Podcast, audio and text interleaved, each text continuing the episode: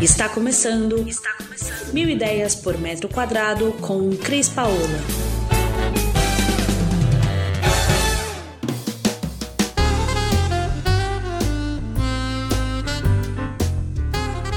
Olá, Cris Paola, direto aqui do canal Mil Ideias por Metro Quadrado, trazendo hoje mais um podcast para que vocês possam curtir. E o assunto de hoje é um assunto que eu gosto muito, que nós vamos falar de música. E eu tô aqui, vou apresentar para vocês o meu produtor de podcast, que é o cara que me transformou com esse canal muito legal que a gente está construindo a cada dia, a cada passo. Eu queria apresentar para vocês então o Flávio Lago, que é editor, músico, podcaster, videomaker, youtuber e está autorizado, se eu esquecer de falar alguma coisa no ar aqui, me corrigir. Eu queria que o Flávio se apresentasse e a gente começasse o nosso papo sobre música. E esse pessoal vai para todo mundo que está sendo a nossa audiência no mundo todo. Quem não gosta de uma música? Flávio, com você. Então, Cris, é, basicamente é isso que você falou, né? Tenho trabalhado bastante, tenho feito podcasts para mim, para terceiros também, né, para você e outras pessoas, outros profissionais. Tenho um canal no YouTube que fala sobre música. Uh, tenho feito vídeos também para outros segmentos, mercado imobiliário, gastronomia. Também tenho feito campanhas de, de vendas dentro do Facebook, né, dentro do Instagram. Então, basicamente, a produtora está tá trabalhando bastante. Então, e eu queria que a gente veio abordar aqui hoje, Flávio, o seu canal Música Ligeira, que você me manda sempre os episódios, eu assisto, eu acho muito legal. Eu queria contar com as minhas palavras o que eu acho que é o canal Música Ligeira e queria que você contasse a história de como que você construiu isso e como que ele vem acontecendo. Mas o canal do Música Ligeira do Flávio, ele é um canal que conta os bastidores da música. Ele conta a história daquela música. É muito legal. Eu queria que ele explicasse um pouco pra gente como que isso acontece. Então, Música Ligeira veio na pandemia, né? Eu tinha uma atividade musical me apresentando em casas noturnas, eventos e outros shows em alguns lugares. E a pandemia derrubou toda essa agenda, né? Como todo mundo, né, no princípio ficou meio sem saber o que fazer. Vieram as lives, né? Os músicos começaram a se apresentar em lives e eu não me sentia assim tão à vontade com a live, né? de você tocar e cantar para um, um celular, né, para uma câmera e comecei a pensar em fazer alguma coisa diferente. Então, que veio a ideia do música ligeira contar a história das músicas de uma maneira rápida, né? ser vídeos longos, né? por isso que é música ligeira. Contar aquilo que as pessoas não conhecem, né? que é como surgiu aquela música, né? da onde veio a inspiração dos compositores. E então eu conto esses detalhes todos e no final eu, eu apresento a canção, né? toco e canto arranjos aí da, da minha autoria. É, que é muito legal. E aproveitando essa conversa, Flávio, sabe o que eu acho que era legal a gente fazer? Desmitificar um pouco para as pessoas o que é ter um canal de YouTube, o que é ter um podcast.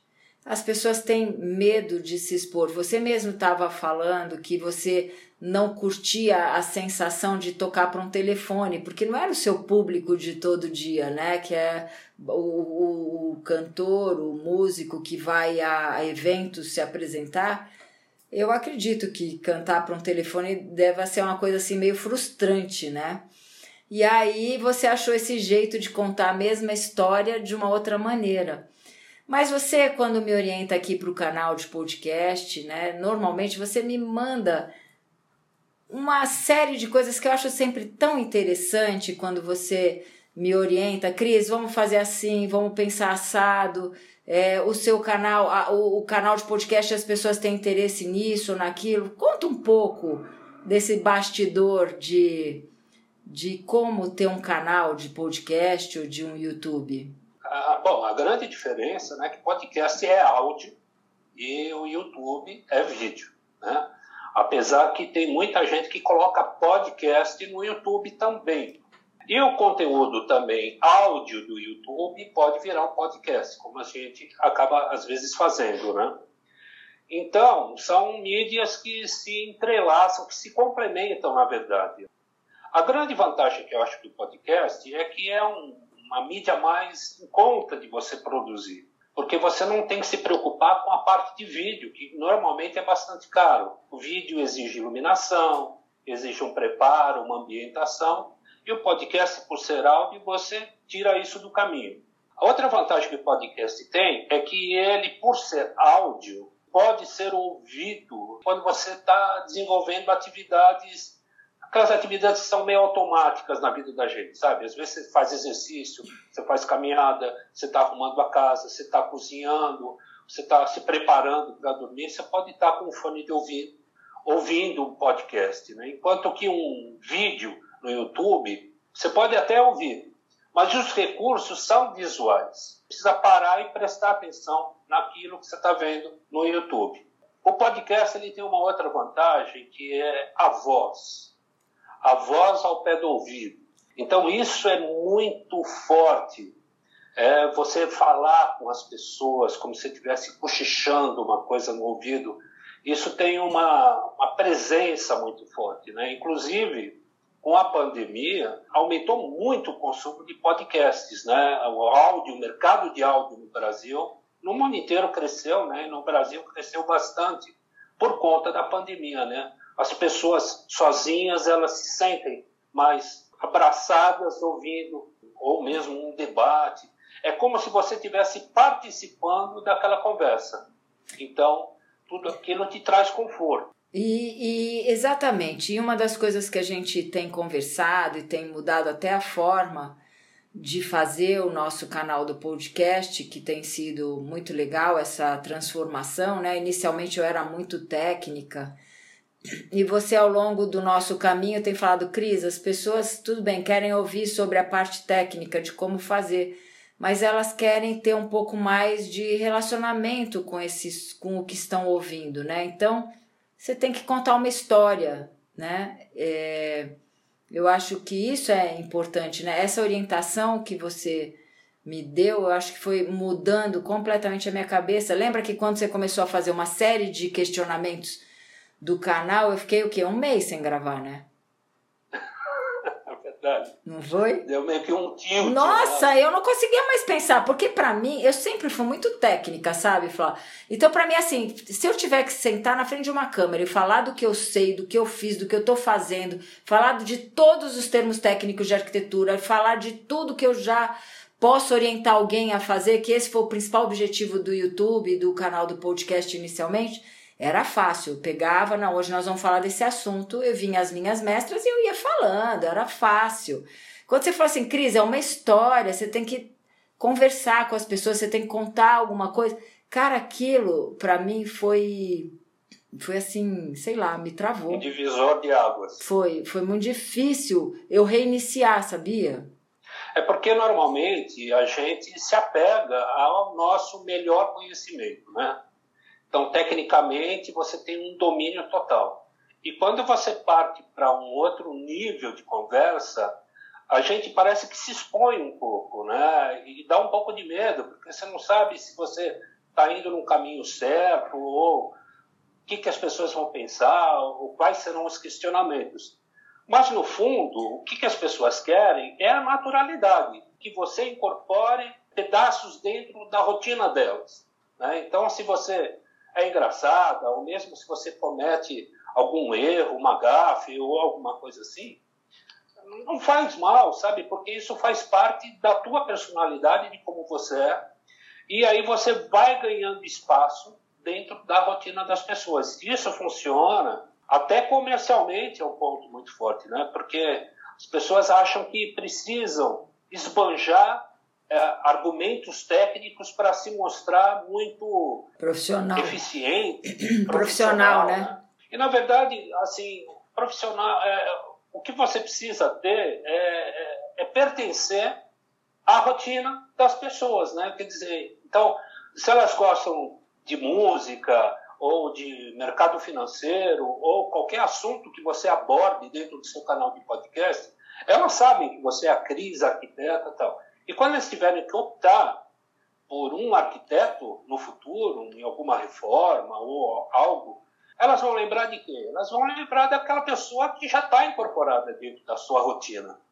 Né? Então, isso vale muito. E o canal, quando você diversifica os assuntos, você cresce exponencialmente para muitos públicos. Dentro de uma concentração muito técnica, você está falando com lixo. Né? Então, é importante diversificar, abordar várias coisas. Né? Mas também não perder o lastro técnico, né? Sim. que é aquilo que te trouxe. Sim. Então, é ter algumas pitadas da Cris profissional. Né? É, então, e, acho que o segredo é esse. E foi por isso que eu achei que a gente podia abordar aqui, não só falar do música ligeira, que a gente ainda vai continuar falando, mas trazer um pouco dos bastidores, que hoje eu me encaro não mais como uma arquiteta, mas como uma empresária do segmento de arquitetura, onde a gente trabalha várias frentes, né? Não só o projeto e execução, mas a gente fala do assunto, a gente conta a história, a gente leva foto do resultado, e isso tem sido uma, uma coisa muito legal, né? E aí eu quis trazer um pouco, então, não só para nossa live, mas também para o nosso canal do YouTube, um pouco dessa nova história, né? É, dessa questão de ser um empreendedor. E voltando a falar do seu canal Música Ligeira, que é uma das coisas, além de todo esse seu trabalho de produção. O, eu queria perguntar para você agora, dentro do Música Ligeira, qual foi a música que mais te deu trabalho para contar a história? Eu queria saber isso e depois eu queria que você me contasse qual foi a história que até você se surpreendeu de contar. Eu queria essas duas coisas aqui para a gente voltar para o nosso assunto do Música Ligeira. Olha, história é tudo, né? Na vida da gente, desde criança a gente aprende a ouvir história, depois a gente conta as nossas histórias, e é muito gostoso ouvir histórias, né? Principalmente quando são bem contadas, bem apresentadas. Mas tudo é história, né? Um post que você coloca é história. No Música Ligeira, me propus a contar a história de como surgiram as canções, né? A que me deu mais trabalho foi a última, que foi a Asa Branca, do Luiz Gonzaga, porque desde o começo do canal eu queria fazer asa branca, mas eu tinha duas dificuldades. Primeiro que eu nunca me dei bem para tocar baião, sabe? Não é bem a minha praia. Então eu sempre ficava pensando, puxa, mas depois vou ter que tocar essa música. Como é que vai ser tocar isso no violão?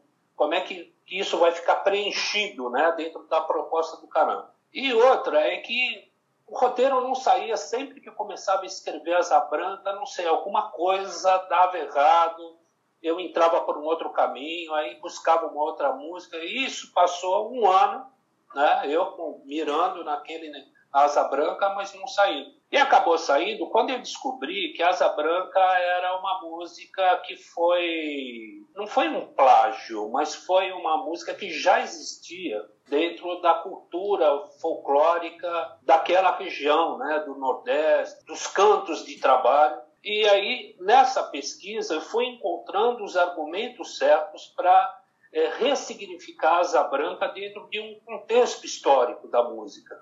E quando eu consegui fazer esse link, aí o episódio saiu. Olha de uma só. maneira assim, muito natural. Né? Porque aí eu fui, entrei nas raízes do negócio. Né? Saí fora um pouco só da questão da música em si, para pesquisar outros assuntos. Muito legal. E aí, Nem eu sabia é, isso sobre Asa Branca, né? E aí, para gravar, é, eu, eu criei um arranjo meio complicado de tocar e cantar, né? E a gente faz tudo assim em uma semana, duas semanas. Você não tem muito tempo de ficar ensaiando e tal. Eu não conseguia tocar e cantar junto sem errar. ou eu errava a letra, ou eu errava a música. Aí o que, que eu fiz? Eu me gravei tocando e depois eu me gravei cantando e juntei tudo. Então é eu comigo mesmo. Então essa foi a música que me deu assim mais trabalho, né? E a que E a você música? a mais gostou, a que você mais gostou, me conta. a que eu mais gostei de fazer, assim, bom, tem várias, né? Mas assim, a que me deu, acho que mais prazer foi a O Mundo é o Moinho do Cartola, aonde ele fala, existe uma polêmica, né, sobre essa música que dizem que ele fez para a filha dele, quando ela, ele descobriu que ela era prostituta, e não tem nada a ver essa versão, né? Tem muita versão de história de músicas que existe por aí que não tem nada a ver, que é que é mentira. É gente que deduziu alguma coisa e isso virou popular. Que nem hoje as nossas fake news, né? É, exatamente. E o Mundo e o Moinho me dá muito prazer porque, assim, você tem a questão daquele, do pai que fala para a filha, né? Ouça-me bem, veja bem, meu amor, minha querida. Tem aquelas expressões de pai. Na verdade, não tem nada a ver com prostituição, nada, mas tem a ver com quando a Uhum. A enteada dele quis ir morar sozinha e ele fez aquela música, né, orientando ela e fala: olha, o mundo é um moinho. Ele vai triturar teus sonhos tão mesquinhos, vai reduzir as ilusões a pó. E é então, é uma verdade, aí, né? É uma verdade, é uma é, guerra. É, é uma guerra, mas tem um detalhe aí que é o moinho se ele está no plural ou no singular, que é um detalhe, é uma letra. O mundo é um moinho, é mesquinho, na verdade, é a palavra. Mesquinho e mesquinhos, né? Quando ele usa mesquinhos, ele está fazendo relação a sonhos mesquinhos. Então, o moinho vai triturar teus sonhos tão mesquinhos, quer dizer, sonhos pequenos, né, mesquinhos. Mas cantada no singular, né, preste atenção, o mundo é um moinho, vai triturar teus sonhos tão mesquinho, Mesquinho é um moinho, deixa de ser sonhos para ser um moinho. Então, o moinho, ele é mesquinho, ele vai triturar os teus sonhos, porque o mundo é isso, o mundo não vai te dar nada, né? O mundo é mesquinho. Então, isso é muito legal de você ver, porque você tem depois interpretações. O Mundo é um Moinho foi gravado por muita gente, por Cazuza, Bete Carvalho, muita gente gravou, e cada um interpretou, né? forma isso. É. Interpretou então na é sua versão. De você pegar essas nuances, essas interpretações na música, trazer essas questões, né? E é o meu vídeo de maior visualização é o meu carro-chefe, é, me traz mais inscritos para o canal. Legal, que aliás a gente vai aproveitar aqui e vai convidar todo mundo que está nos ouvindo e nos assistindo na live aí conhecer o seu canal. Conta aí para nós como é que a gente vai lá ver. Então, você pode achar no YouTube, digitar lá Música Ligeira, Flávio Lago, você já vai encontrar o canal. E na descrição do podcast eu mesmo vou colocar o link. É, é lógico, você que vai editar para quem quiser ir lá. que faço, então pronto. Muito legal. Então, acho que com isso eu queria saber se você gostaria de contar mais alguma coisa para gente, para gente caminhar aqui então para nosso agradecimento mundial, que é top, que aliás você está me devendo a última relação. Tem que me contar se mais alguém ouve a gente por aí. Ah, então, preciso ver. A gente, o podcast da Cris está sendo ouvido em. É, eu vou contar aqui. países. É, eu vou contar aqui todos eles já já. Aí depois você já olha na nossa relação se aumentou algum. Os últimos aí incorporados foi México e Paraguai, né? É, exatamente. O que é muito legal que eu vejo assim é que, assim, é lógico, o Brasil lidera a audiência, mas coladinho vem os Estados Unidos. É interessante né? isso, né? Então isso é uma métrica do podcast que ele é assim, é, é uma coisa que eu não vejo isso dentro do YouTube. Sim. Né? De você ter essa noção. Né? Sim. Né? A, a, a noção é assim, é quando alguém de algum lugar te aciona. Olha, eu vi teu vídeo no YouTube.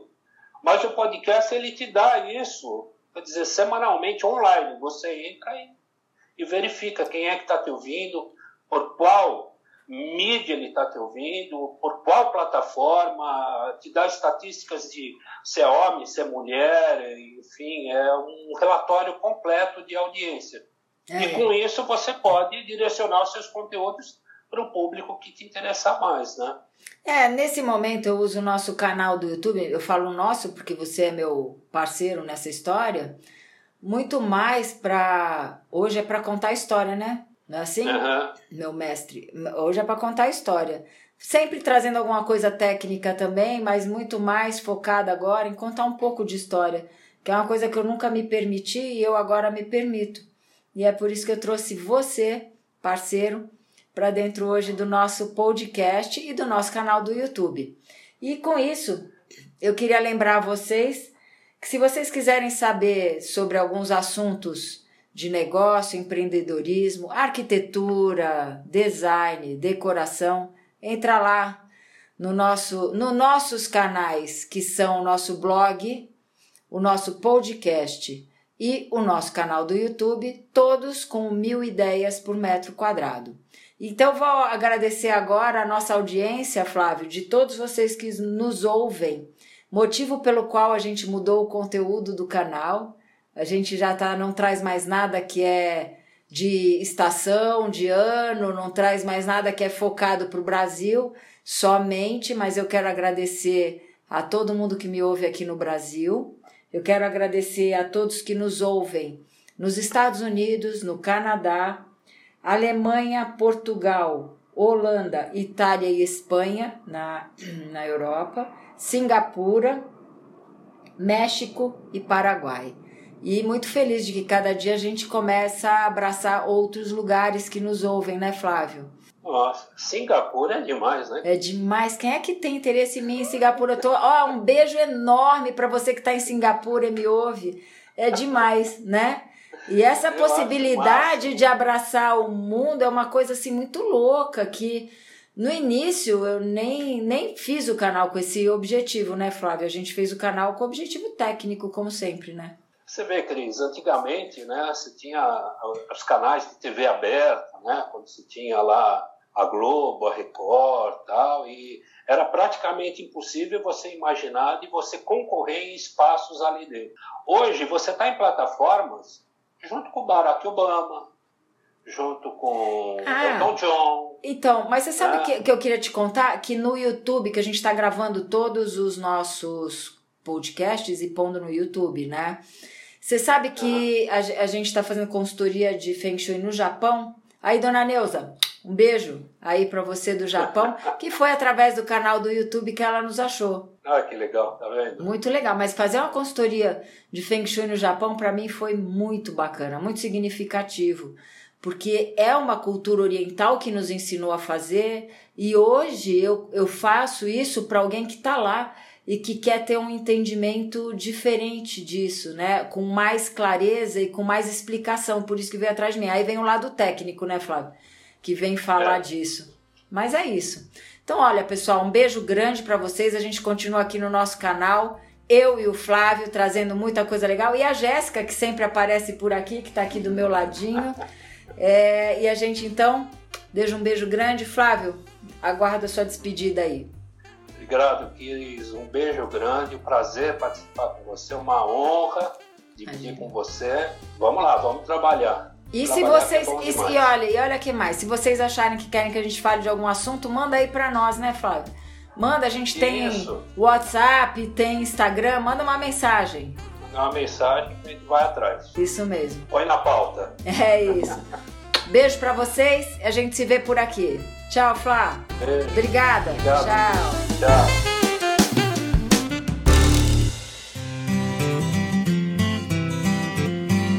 Você ouviu Mil Ideias por Metro Quadrado. Muito obrigada por acompanhar o nosso podcast. Conheça também o nosso site milideiaspormetroquadrado.com.br. Curta nossa página no Facebook e Instagram, Mil Ideias por Metro Quadrado e entre em contato conosco no e-mail contato arroba estudiocrispaola.com.br.